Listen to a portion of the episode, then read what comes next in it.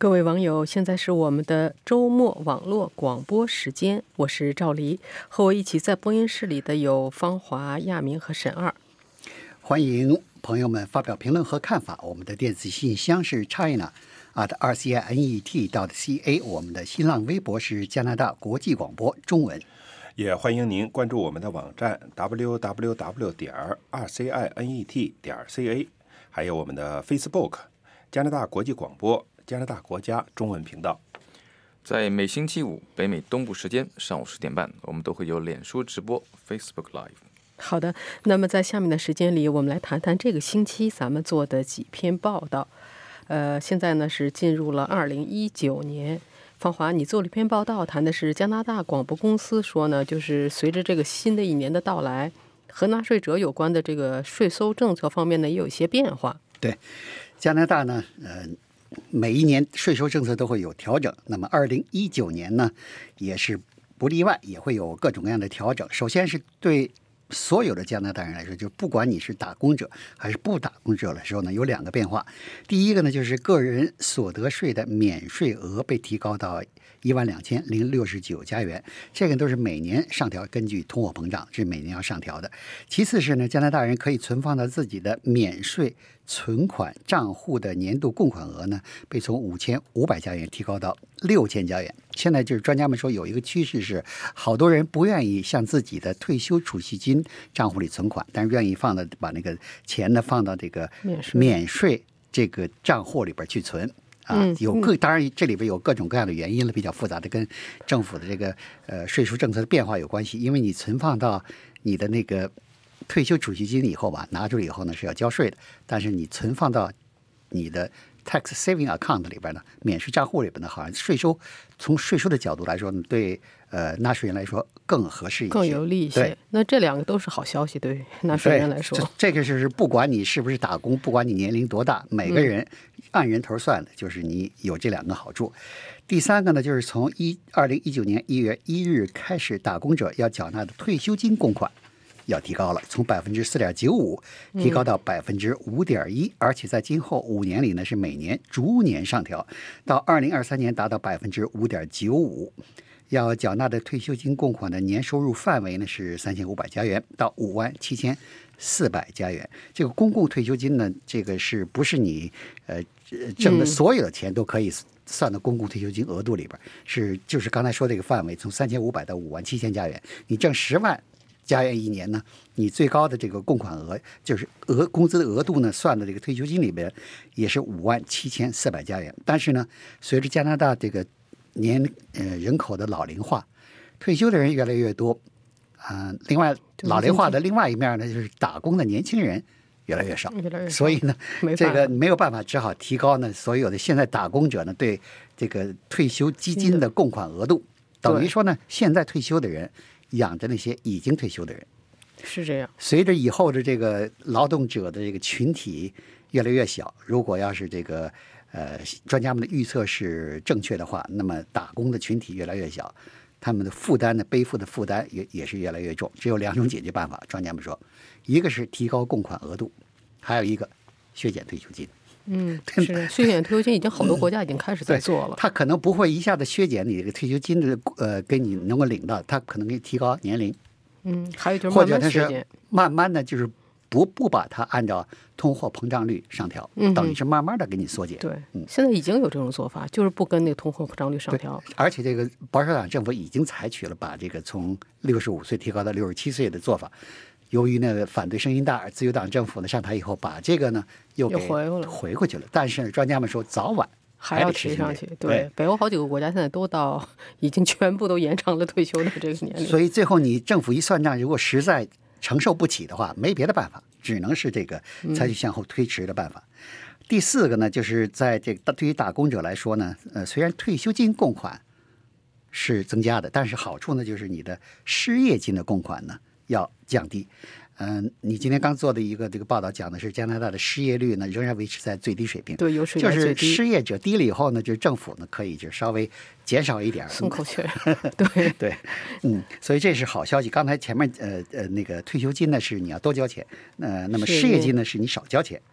第五呢就是二零一九年，自由党政府还公布了对低收入打工者的税收优惠政策，把这个呃供款呃优惠的额度呢增加的，比如几百块钱，取决于你的家庭状况。但是呢，这个呢，你要等到二零二零年报税的时候。才能够知道你能够省多少钱，所以就是这个，因为你是二零一九年的呃税收优惠嘛，你要到二零二零年报税的时候才能享受到。嗯，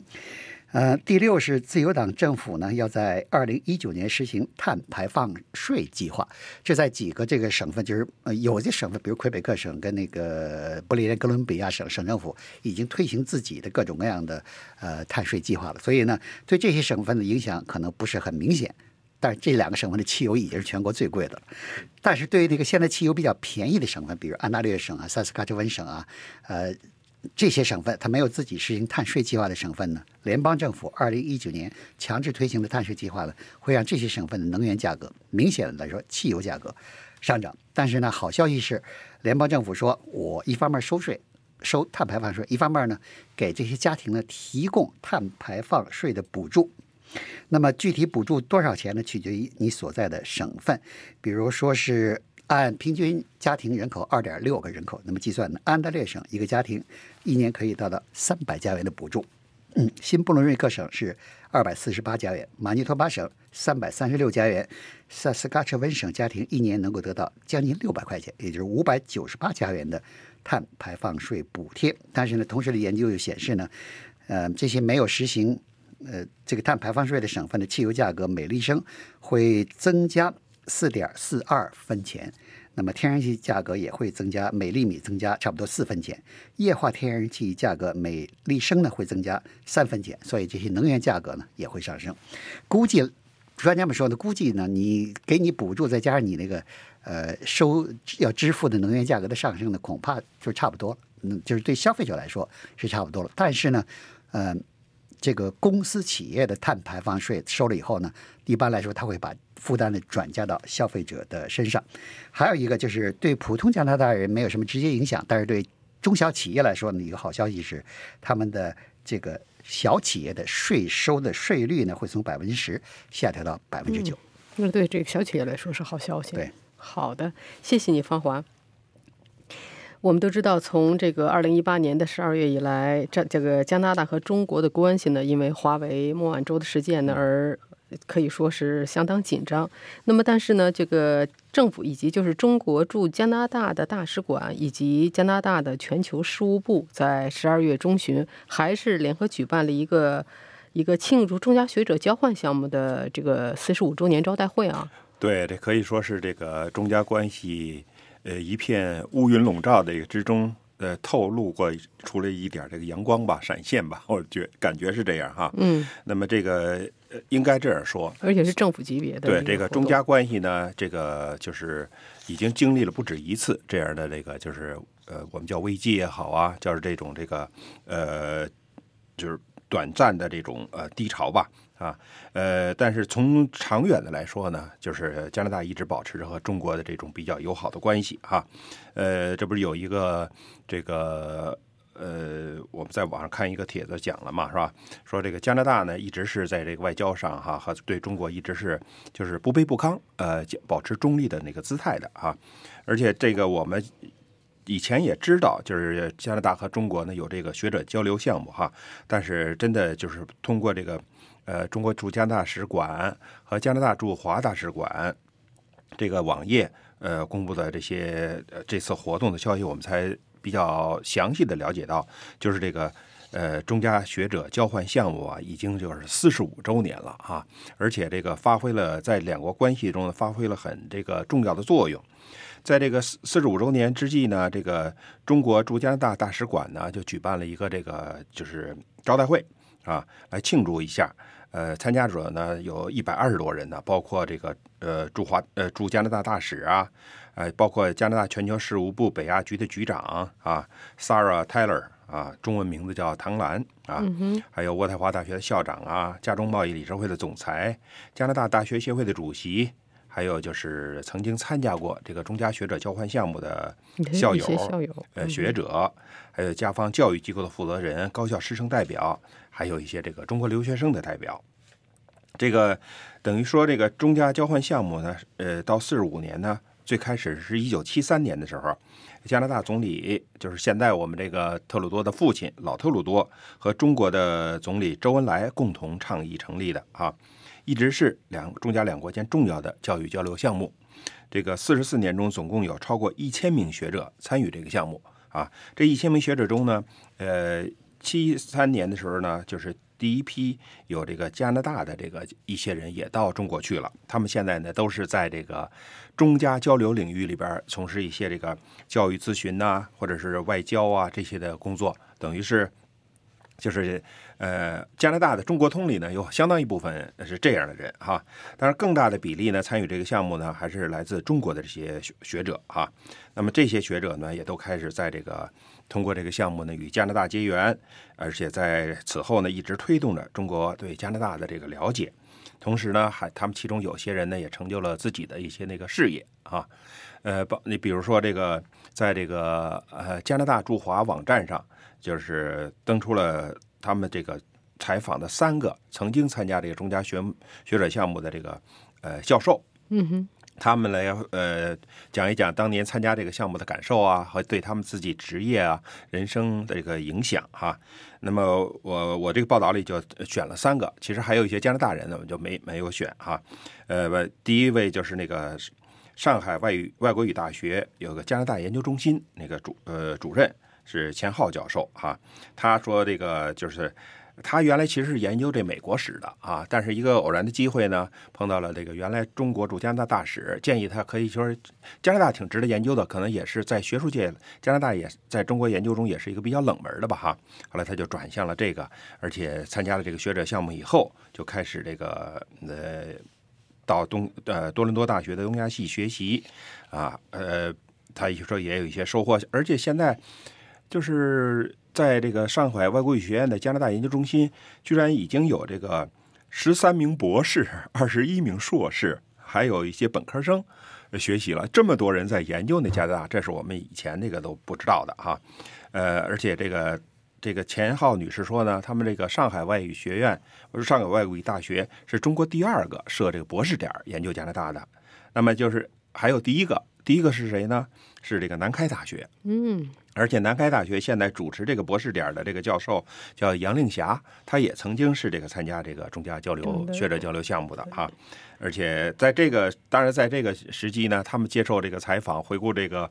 呃中加这个这个交流项目呢，就是在这个时间点上吧，中加关系不太好的时间点上，他们比较谨慎说话，能感觉出来哈。还有一位就是这个呃，另外一个就是现在在这个。清华大学呃担任教授的一个叫尹红的呃学者哈，他现在还担任这个中国文艺家中国文艺家评论协会、北京电影家协会的副主席啊。他是从文化角度呢，就是来研究加拿大比较多的。总之呢，就是通过这些这个两这这个交流项目呢，就是促进了两国学者之间的这种关系。我觉得最主要的还是促进了呃，还是带动了一些国内的学者关注加拿大。其实这个对加拿大来说，从长远来讲。是这个很有这个好处的，在中国人让中国了解加拿大，是这样，因为我们中国加拿大不怕研究啊，研究多点，我们这因为制度，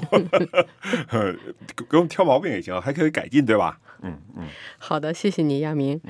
呃，沈二，你做这篇报道呢，谈的是就是进入了二零一九年，那么有各方面对这个媒体行业的发展呢，也有一些预测和期待啊。对，这个每到一个新年的时候，就有很多预测出来啊。对，这个。肯定媒体也是，是媒体是一样的。那么我我这个呃有很多不同的预测，我这个呢预测呢是来自于呃 TechCrunch，TechCrunch 是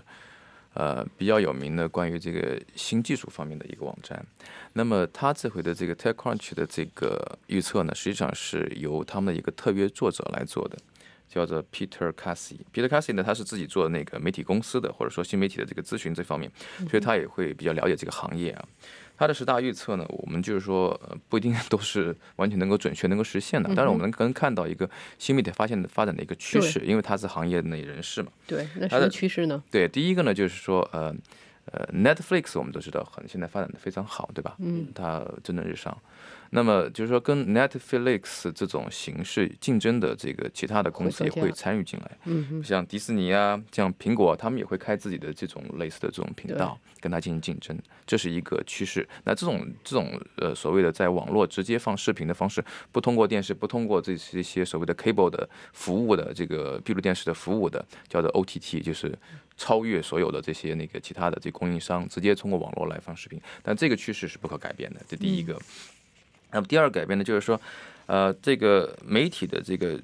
技术呢，就是说，呃，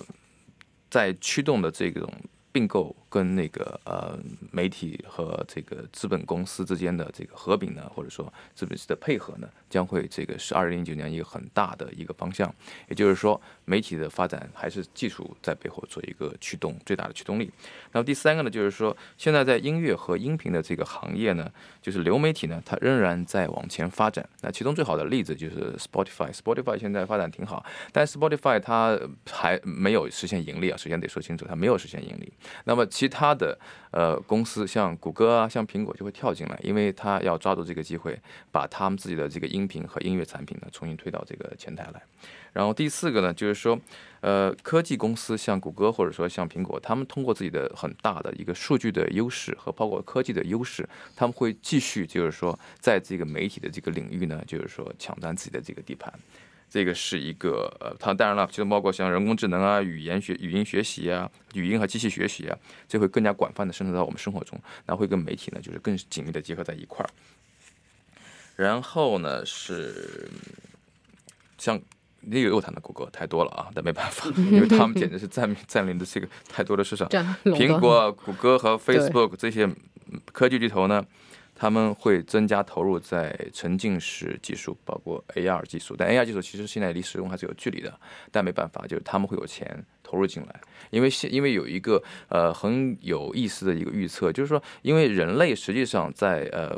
计算机发发明以来三十年里，其实我们跟计算机交互的方式没有多大改变，就是屏幕嘛，对不对？那这种交互的方式发生革命性的改变，他们希望啊，在五年十年内能够发生。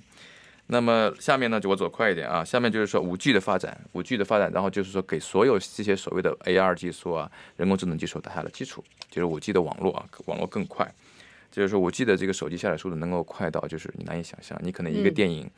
我想小于十秒钟就很载完了，就就全部在你的手机上。然后还有就是说，还有很有意思的一个预测，就是媒体二点零。所以媒体二点零是一个新的概念，但其实媒体二点零概念很有意思。它就说，媒体要脱离开演播室啊，脱离开这些仅仅是在屏幕上看啊，要进入人的生活。也就是说，有很多事实上是活动公司啊。然后让像有点像那个太阳马戏团啊，这些类似于这种公司，已经慢慢已经成为一种媒体公司，就会更多的在媒体二点零里面跟传统媒体公司进行合作、进行合并。然后下面的预测呢，包括就是说 Me Too 运动的发展，在改变这这个媒体的这个状态，还有呢就是说最后一项呢就是那个呃，虽然说加密技术和那个加密货币和和那个。呃，这些这个，比如像那个 Bitcoin 这种技术发展很快，但是它它跟媒体的结合呢，还需要一段时间，还没有这么快到来。嗯，好的，谢谢倪生啊。谢谢。好，咱们现在时间不太多，咱们就下面快快快谈一下，就是一个呢，就是芳芳你做的报道呢，谈的是加拿大签署的泛太平洋自由贸易协议生效。对。嗯，这个协议呢，简称叫 CPTPP。加拿大媒体说取了这个名儿，说起来都绕口。好长。但是呢，但是简单来说呢，这个在年底生效，在。会在二零一九年呢，对加拿大的贸易呢造成一定的比较明显的影响。比如说吧，你那个消费者买车的时候，买日本在日本制造的车，但不是说是简单的日本牌子车，必须在日本制造的车。这样呢，会这个可能会便宜一些，因为在今后四年里边，目前的每年就是每辆车征收百分之六的这个关税呢，会逐年降低，直到被取消。另外呢，就是呃。生效了以后，这个 CPTPP 生效了以后呢，所有的这个参与国，就是已经通过立法程序批准这些国家呢，会逐渐把这个这个相关之间的关税呢，先是百分之先到百分之九十这一个坎儿，然后再一个坎儿是百分之九十八都取消，这就是很，这是对这个呃贸易呢，有一个很大的促进作用。最明显的就是对加拿大的这个农业出口，比如说日本呢，现在对加拿大牛肉征收百分之三十几的关税，嗯，一取逐渐取消了以后呢，你日加拿大的农产品进日本这个日本市场相对来说购买力还是比较高的，而且特别是跟美国竞争者来说呢，处在比较优势的地位，因为对，因为美国呢，特朗普一上台就退出了这个 CPTPP，那么加拿大跟美国这个农民呢，同样竞争一个市场呢，加拿大这个就占便宜了。另外呢，就是就是加拿大呢，这个自由党政府提出一个非常的呃远大的目标，就是在二零二五年啊，加拿大的贸易出口增加百分之五十。这百分之五十，这可不是随便说说的，增加了一半儿！从哪儿来呢？这个 CBTPP 能够贡献比较大的，这个 CBTPP 就是在在这个几年之内会从八十亿增加到一百亿，这是百分之二十五的增幅，所以这也是对期望还是比较大的。但是一个不可改变，至少在多少年之内难以改变事实，仍然是美国是加拿大最主要的出口市场。出口市场。好的，谢谢你，芳华。呃，亚梅，你做了一篇报道，谈的是是就是非法越从美国飞越境加拿大的这些难民申请者。嗯，呃，那么我们都知道啊，是今年呢到截止到今年的十月底呢，已经有一点六万人进来了。对。呃，那么加拿大广播公司呢采访了其中的一个一个人。对，这个可能就是说，在我们这个脑子里呢，就是哎呦，一听这两年从美国越境进入加拿大的非法这个难民哈，真是那么多。年年差不多两万哦。对，一七年差不呃一万九，今年到十月底也有就一万六了。好家伙，这个加拿大能承受得了吗？哈，这个这位这个 CBC 呢就采访了一位这个跨越美国加美边境来到加拿大的这个难民，他是呃阿富汗人啊，呃，他叫叫这个这个人叫这个叫。